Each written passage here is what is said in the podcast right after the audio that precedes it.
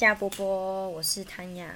我是肉乙，欢迎收听本周的波新闻。那我们第一个要讲的新闻是，我相信有些台湾的听众也有在台湾看到消息了，就是上周四在维多利亚州很不幸的发生一个。很重大的车祸。那在二十号下午发生了一个五个人死亡的车祸，其中包含三名台湾人、一名香港人以及一名的澳洲人。罹难的家属将于在二十六日全数抵达澳洲，届时维多利亚州警局将召开说明会，接受家属提问，办事处也会派人陪同。那因为罹难者的遗体现在都必须要接受 DNA 的鉴定，才能正式的确认身份，所以澳洲警方有推估这个程序大概会耗至两到三周。那警方也会协助家属在事发地点举行一些招魂的仪式，办事处也会帮忙处理一些死亡证明等文件的验证工作。这起车祸的地点是发生在维多利亚州的斯特拉莫顿，是一个小镇啊。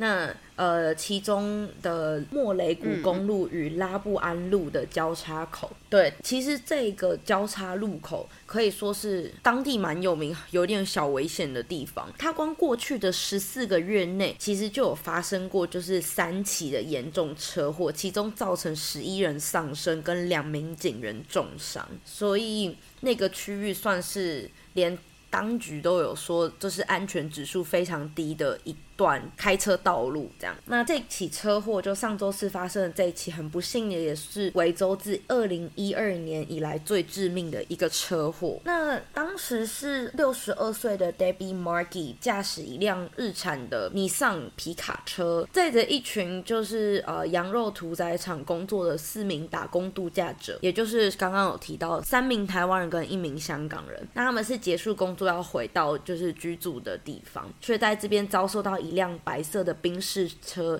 拦腰撞上，那就把他们撞到了对面的车道。那很不幸的是，对面车道因刚好有一辆牛奶罐的大卡车，这样，然后就直接也是把他们的皮卡车直接就是撞下去。所以很不幸，车上五个人连同一只狗都是当场死亡。那二十九岁的肇事。驾驶克里斯 Christopher Dillon） j a n i d i s 因为这起车祸被控了五项危险驾驶致死的罪名，目前是已经交保。那其实，在事故发生前不到一个小时，克里斯就有被发现超速驾驶，大概十八十八公里。那在被罚款完释放之前，他其实被审问了四十分钟，因为他在第一次的初步测试中大麻是呈现阳性，后续虽然有再呈现阴性，可是他还是反正就是他危险。驾驶啊，当时开车的路权其实是在 Debbie 驾驶的那辆皮卡车上，所以他们就是直接假设那辆宾士车，也就是克里斯开的那辆车会让他们先过，因为路权在他们那边。但是克里斯并没有让他们先过，所以才会直接撞上他们。那其实这件事情就是基本上就是克里斯的错嘛。对，那我有看一下就是新闻是。有某一个家属已经在上周六抵达墨尔本的，其实蛮可怜的，因为那个父母还蛮年轻的，然后那个男生才二十五岁，所以嗯，就是很痛心疾首啦。对，但比较奇怪的是，因为在澳洲这边的新闻没有，其实反而没有台湾播的这么多，他们反而新闻的资讯量蛮少的。对。而且很多的新闻基本上都不会提到是打工度假者，他们只会提是呃国际工人或是之类的，或是甚至只有提到 Debbie 就是那个车主这样子。所以新闻的部分蛮讶异的。我之前有听说，好像他们会尽量避免掉这种新闻，是因为不希望国际呃，比如说像是那些 Working Holiday 的人啊，或者是背包客不敢来。但不晓得是不是真的，啊这只是我听说的。对，但是这边的新闻真的没有台湾这么多这样子。是说，我是觉得，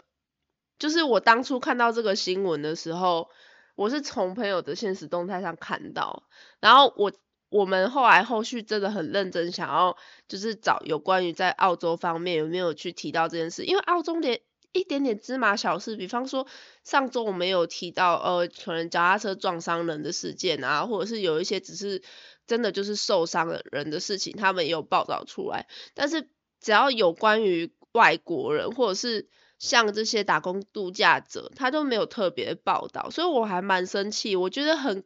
很过分，也很可惜，就是为什么会以这样的方式说哦草草的带过这个这么严重，明明已经五个人过世的新闻，还有一只狗。原本是用中文来找，就是对，呃。这个新闻，那大多数跳出来都是反而是台湾的媒体。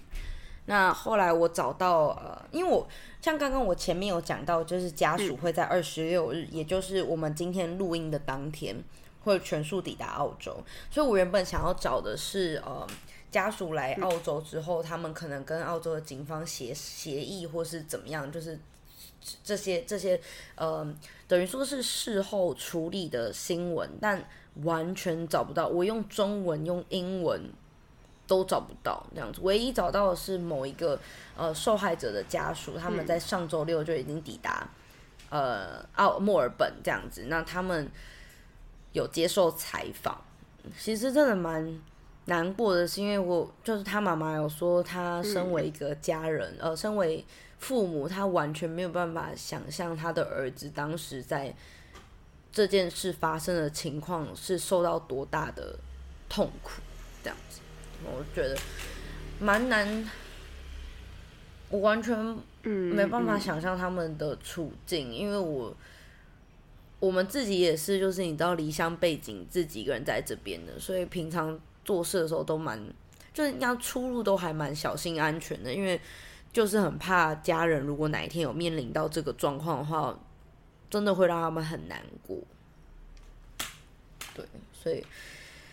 那我们现在到第二个小新闻。那第二个小新闻是因为昨天就是呃，澳洲其中一个公共假期，可以说是年初的最后一个公共假期，那就是军团节。我们上周有讲到军团，那我们这边要讲的是关于公共假期的额外消费。那相信不少在欧美国家的朋友都知道，在国外的公共假期，就是所谓的节庆年假，都是需要收取额外服务费。这个议题其实蛮常被提到，是因为澳洲很多店家，尤其是疫情之后，很多店家都会在一般的周日，也就是没有任何假期的时候，一般的周日，他们就会收取十 percent 的服务费。那嗯，他们不会特别说服务费啦，像台湾会下面写说 service fee，就是专门是服务费，可是这边会直接跟你说，我就是星期天的呃 surcharge。嗯嗯，对，原因是因为基本上礼拜天大部分的员工都会拿到一点五倍的薪水，嗯，所以等于说店家成本比较高。那以前疫情之前比较不会，可是疫情之后他们就会直接等于说从客人那边转，然后他们再付给员工这样。那公众假期的话，则会收到十五 percent，有些地方它是 double charge，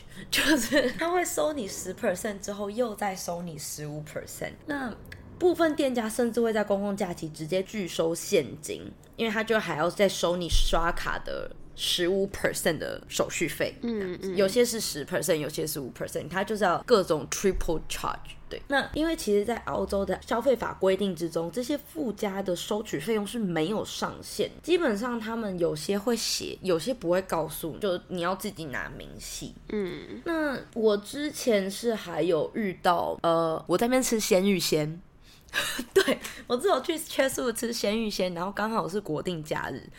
他们那家店超贱的，他们那家店就是只收现金，然后还要再收你就是国定假日的十五 percent。嗯，然后我记得我那时候还问他说，哎，可以再给我多一颗奶球吗？他要跟我说是五十 cent，然后因为还要只收现金，加上就是十五 percent 的 surcharge，public surcharge。所以等于说，我可能要给他就是找那些零钱这样子，然后然后算了吧，那我不要了，真的超过分的，因为其实只收现金，我不是很能接受。嗯，因为你都已经收现金，就不应该有这些附加费。如果你说是服务费的话，我多少还可以理解，但是如果你说十趴，然后又再收二十呃另外十五趴，那就真的很怪。我也不能理解服务费，也是我自己端啊，我自己端。哦，那家店就另当别论啊。对啊，那家店真的是他拿一个牌子给你，然后你等着响了，你就要去拿吗？对啊，水也是我自己倒的啊。因为像在台湾，服务费就是很明显就是服务费，因为就是会有人服务你。对，而且即即使没有服务费，大家态度还是蛮好。对，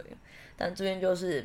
对了，像我们昨天去喝珍珠奶茶。就是原本是七澳一杯，就直接硬生生的加一块钱。对啊，我也是硬生生被加一块钱。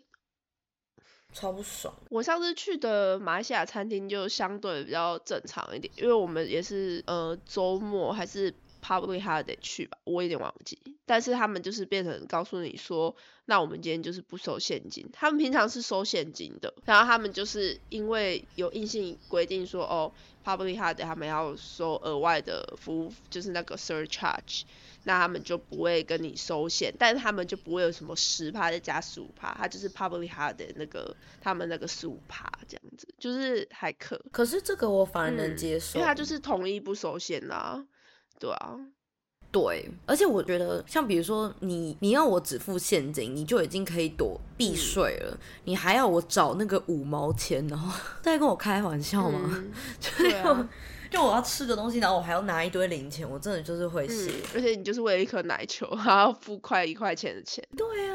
我真的超傻眼的。而且我们还特别跑去提钱，是因为我那天真的就是很想要吃鲜芋仙。嗯，超气，我之后都不太想吃。那我们来到第三则新闻，就是这一年来，嗯，澳洲蛮常在讨论，就是是不是要像比如说高中生，是否要让他们。啊，这边比较不一样，这边不是高中，因为他们是一年级到九年级，那他们就是基本上是在讨论说，这些小孩是不是要上课的时候是没收手机的这样子。那原因是因为他们现在正在考虑对于孩童是否设置电子设备的使用时间越来越重视。那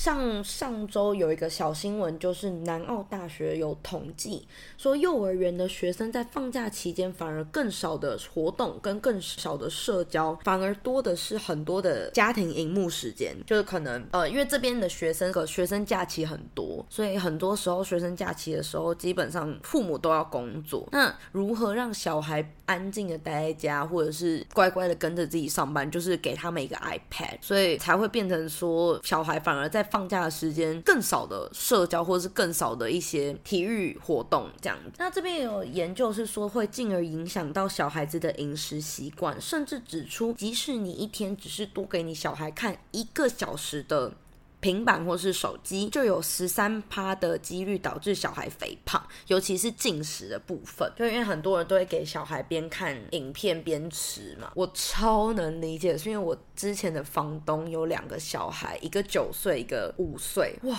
靠，他们两个就是倒在沙发上面，两个人就是躺在沙发上面看完电视，滑 iPad 这样子，两个小孩滑到一个不要不要这样，我就觉得很可怕。嗯。那这边其实我自己是觉得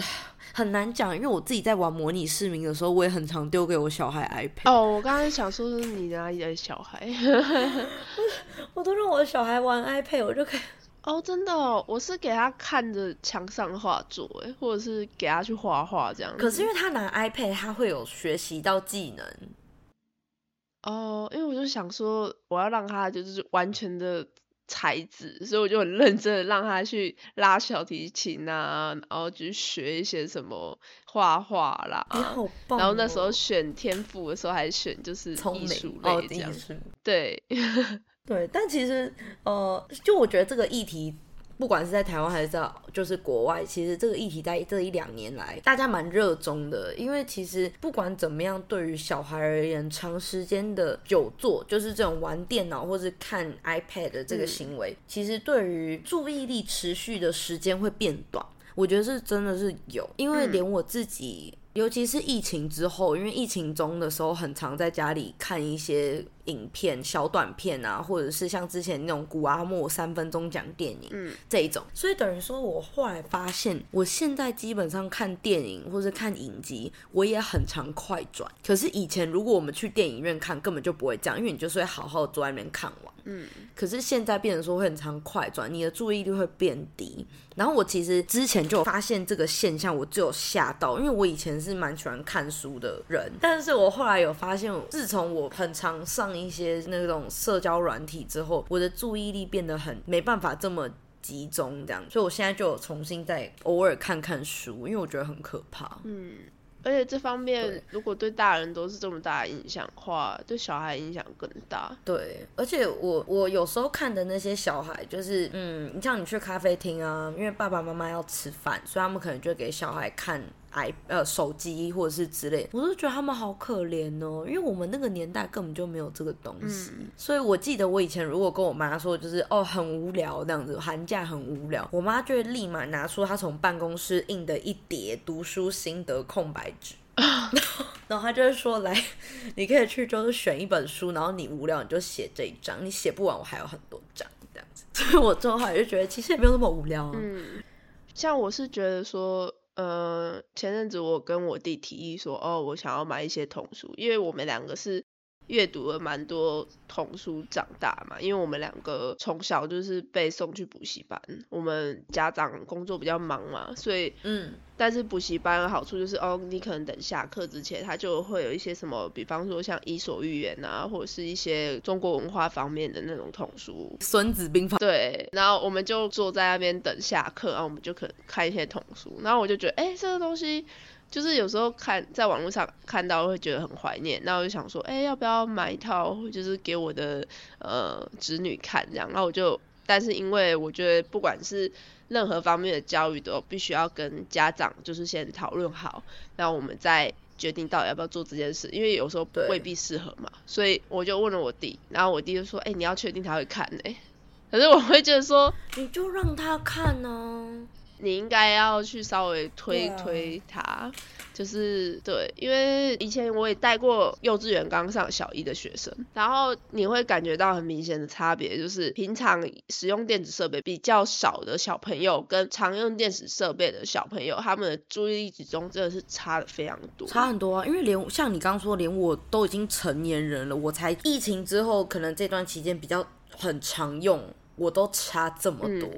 因为我我会讲疫情之后，是因为我。我那时候还在台湾的时候，我也很常自己去看电影或者之类。我几乎每一个礼拜都会去看一次电影，因为台湾看电影很便宜嘛。或者是我都会去，我都会买书来看。那时候我完全都会，你知道，好好的看完。我一本书也就是直接看完，然后我电影我也都不会快转。但是我发现疫情之后，因为很常看一些短影片，像比如说。那种 Instagram 的那个短影片啊之类的，所以现在变成说，如果这个影片超过一定的长度，我就会开始开始忘记我自己在干嘛，超明显，真的超明显的。我觉得，我希望如果未来我真的不小心有小孩的话，我真的很希望未来的我。不会给他们用这些电子设备。对，当然电子设备是一个非常快也非常简单让小朋友安静的东西。为什么？因为它很花花世界啊，它会动啊，它又会讲话啊，所以对小朋友来讲非常的新奇。比起就是可能童话书或者绘本只有颜色跟字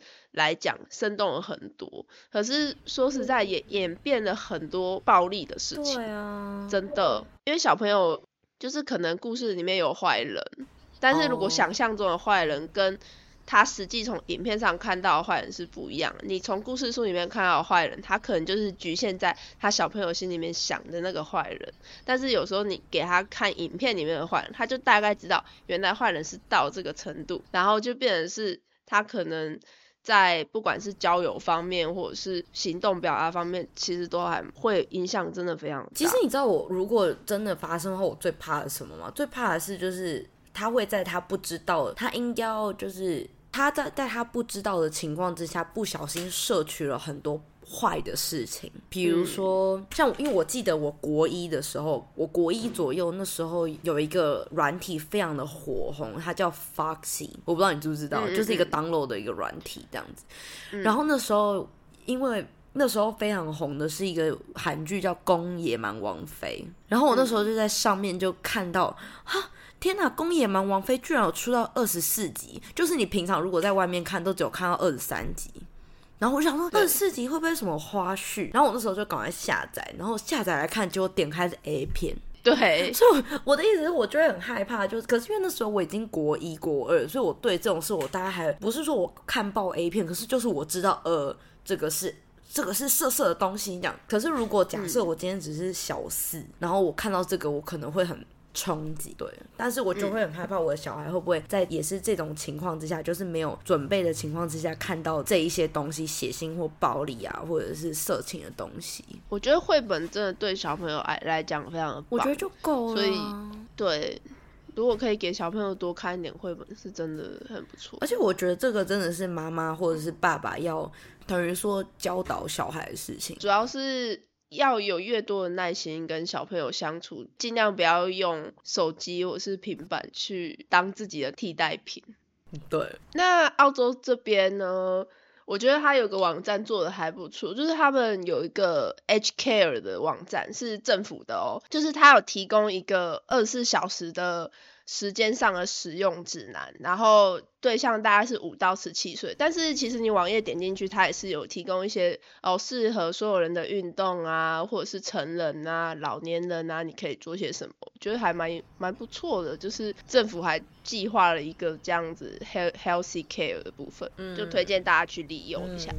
结果都是一些没有小孩人在看，就 先打预防针。那我们下一则新闻是蛮有趣的，就是昆州将拟定。性交易合法化那样。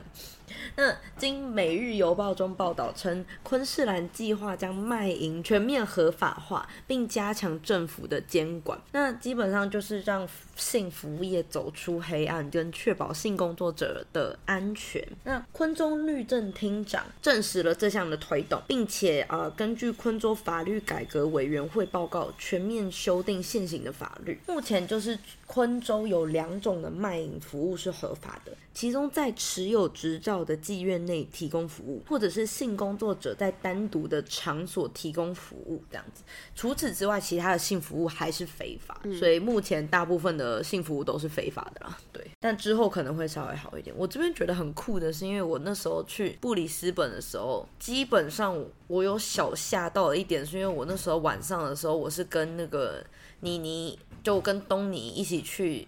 China Town 那边，然后我们在 China Town 晃了一圈，什么吃的都没看到。可是我们看到了一街的那个整排的脱衣舞厅，然后很多还主打是就是上空啊，或者是之类的。然后就基本上那条街就是青色街这样子，然后紧接在中国城旁边，超酷。那我这辈子第一次看过这么多脱衣舞厅集中在一起。嗯嗯，我个人是。希望昆士兰可以克制一点呢，因为我觉得他已经有两项，已经够了。因为到底还想怎样？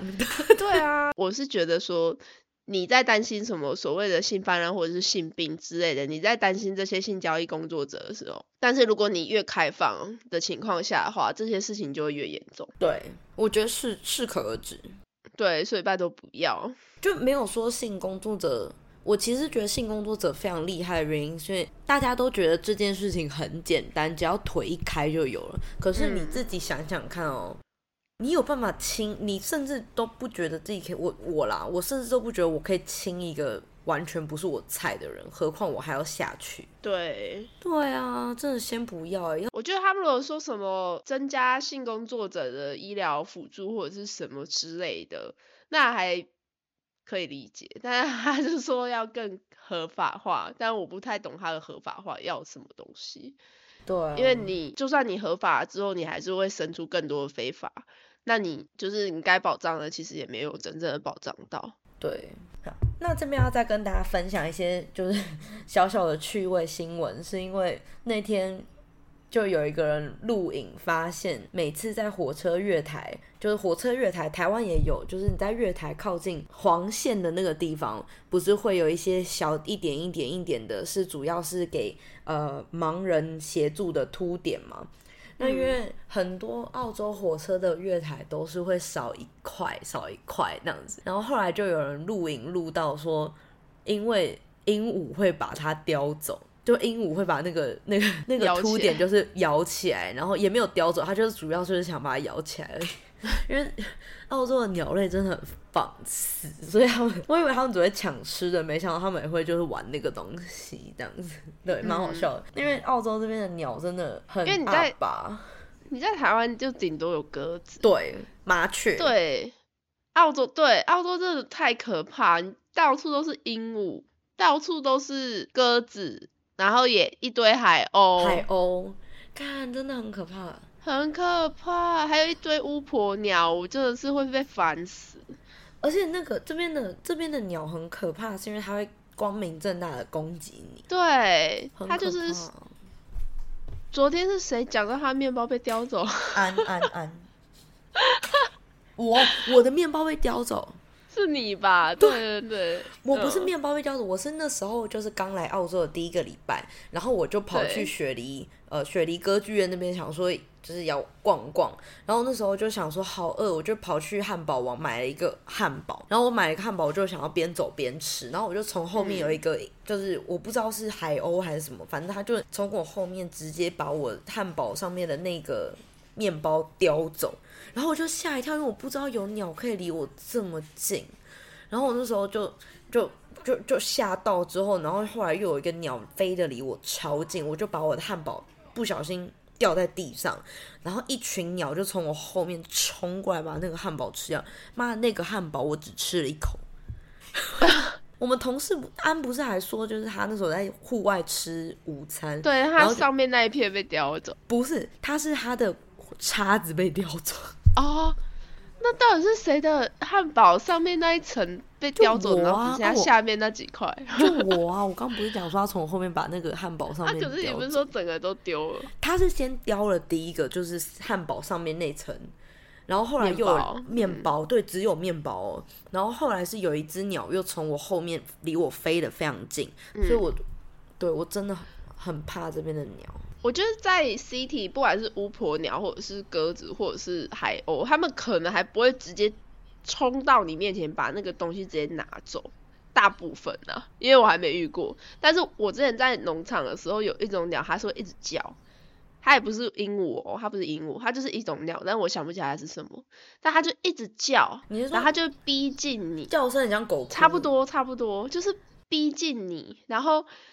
后来他就是还会直接想要冲进你的车窗里面，因为我们之前是坐在车子里面吃饭，就超级恐怖，我就觉得这些东西真的是疯了。而且你知道，在澳洲喂鸟你是犯法的。我想说，我没喂它，它抢我食物哎。对，然后这边还有另一个小新闻是，毛利族的女生在去酒吧因为面部纹身而被拒绝入内，这个蛮感觉很少会在澳洲发生的。就在澳洲，感觉即使你穿丁字裤，也不会有人妨碍你进去，居然因为被面部纹身就被拒绝入内，这个之后应该会被告。这个超超级会被告，这是就有点像是歧视原住民的概念。，对，因为他这个毛利族的人基本上就是在纽澳这边会比较多嘛，尤其纽西兰。那人家来澳洲玩，然后结果就因为面部刺青，通常面部刺青都会有一种特殊的意义吧。然后结果就这样被拒绝。我那时候看到的时候超生气耶，我想说。就是因为他那个新闻上面的那个小姐，很明显她的脸就是就有一种精神象征，或者是像我们泰雅族一样，就是那种情面很明显，对，很明显就告诉你，就是我是一个民族象征的意义的那种纹身。但我觉得这个之后也就被告爆。对啊，如果那个女生坚持的话，嗯有她如果有证据或是证人的话，这个一定会告爆。而且又是她还不是去什么乡间的小酒吧，她是去那种 Redfern 大车站的附近的酒吧，哦但是我不知道是哪一家，就是反正就是大车站。然后你来到 C CBD 了，结果还不能进去，超失望。他说他超失望的。这个很值得，就是 Google 评分一颗星哎。对啊，而且你今天又不是去说像那种，因为因为它也是这个算是民族文化嘛，那你去的嗯日本或是韩国民族文化，说你刺青不可以去那个洗温泉，那大家都可以理解，因为这个是大家都知道，哦，这个民族就是这样。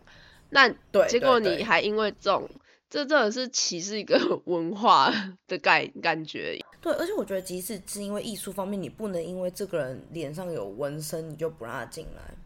那请问那个啊人手上有纹身，还有什么可以进来？真的，真的，真的，对你不要告诉我 reference 的酒吧没有人，里面那个你里面整个酒吧里面没有人有刺青。对啊，你不要告诉我你外面的那个 security 他没有刺青。那他他至今，他只是不是刺在脸上，他如果吃在他屁股上，他就可以进去。对啊，他，只要看不到就可以进去了，就是觉得好好好过分。就虽然说店家可以选择你要不要服务这个人？可是我觉得，如果已经摆明了说，因为你是有脸上的事情不让他进去，我觉得就太过分。嗯嗯，对。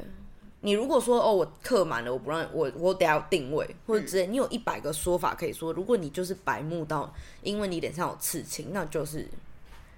没错，白目。对，对。那我们今天的新闻就到这里结束啦。那如果喜欢我们的话，不要忘记给我们五颗星星，然后追踪我们。我们下周见喽，拜拜，拜。